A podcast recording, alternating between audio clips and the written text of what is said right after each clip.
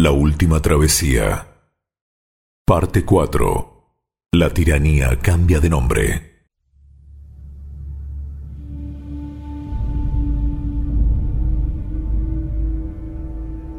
La tenue luz del amanecer permitió ver la llegada de la flota frente al puerto de Santo Domingo, que, navegando, aguardaba la llegada de la brisa del mar que suele levantarse a media mañana para arribar al puerto. En una de aquellas naves venía Nicolás de Obando. Su relación con Isabel I de Castilla y Fernando II de Aragón fue tan buena que éste siempre le fue fiel.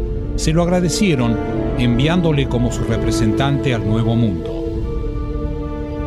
No se equivocó Isabel, pues si Nicolás había puesto paz en la orden militar de Alcántara, al ostentar por dos veces consecutivas el título de visitador, podría hacerlo en los convulsionados nuevos territorios.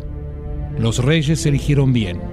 Con él acababan con el régimen personalista del almirante Cristóbal Colón y sentaban las bases para la explotación del nuevo continente. Su labor en la española tiene cuatro grandes facetas.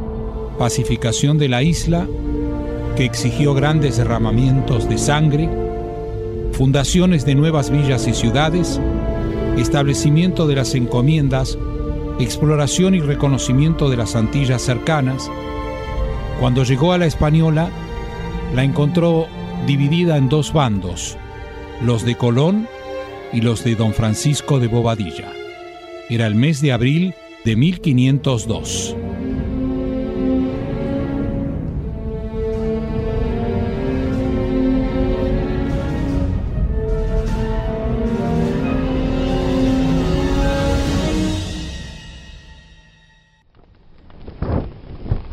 Grumete García de Morales, de aviso a Fray Nicolás de Obando que hemos llegado a la Española. A la orden, capitán Antonio de Torres. El grumete García de Morales da aviso al nuevo gobernador que la flota ha llegado al puerto de Santo Domingo, en la Española. Este sale a cubierta y dando una mirada a todo lo ancho del puerto exclama. Así que esto es lo que encontró el almirante Colón.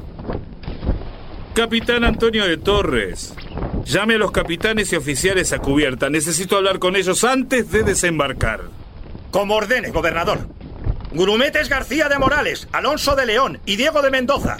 Den aviso a los capitanes y oficiales que el gobernador Obando desea verlos en cubierta.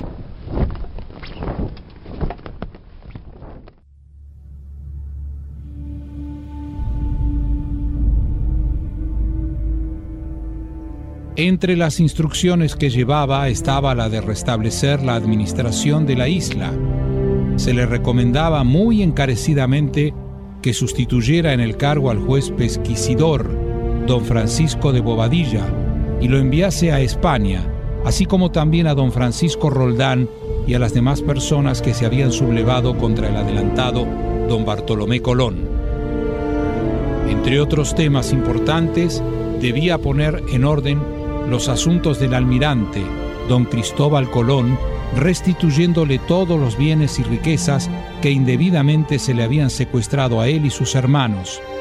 Pero lo más importante se le había solicitado que ponga un fuerte énfasis en el buen trato a los nativos, que sean tratados como personas libres, que eran, y bajo ningún pretexto como esclavos o siervos, y que nadie los molestara ni hiciese daño bajo severas penas.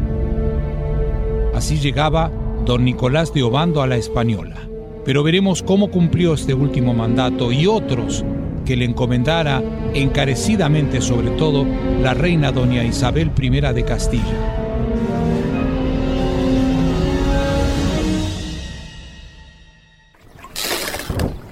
Caballeros, los mandé a llamar a cubierta para informarles que no será una tarea fácil el poder establecer el orden en la española. Deberemos ser cautos, justos y magnánimos. Deberemos ser fuertes, ya que tendremos mucha resistencia. Confío en ustedes. Les pido que me sean leales en todas las decisiones que tome y en las órdenes que les implante. Prometo ser justo con ustedes y sabré recompensar muy bien a aquellos que sean fieles a mis órdenes. Comuniquen al resto de la flota este mensaje. Capitán Antonio de Torres, de la orden de desembarcar. Hemos llegado a la española. Veamos qué tiene esta ramera para darnos.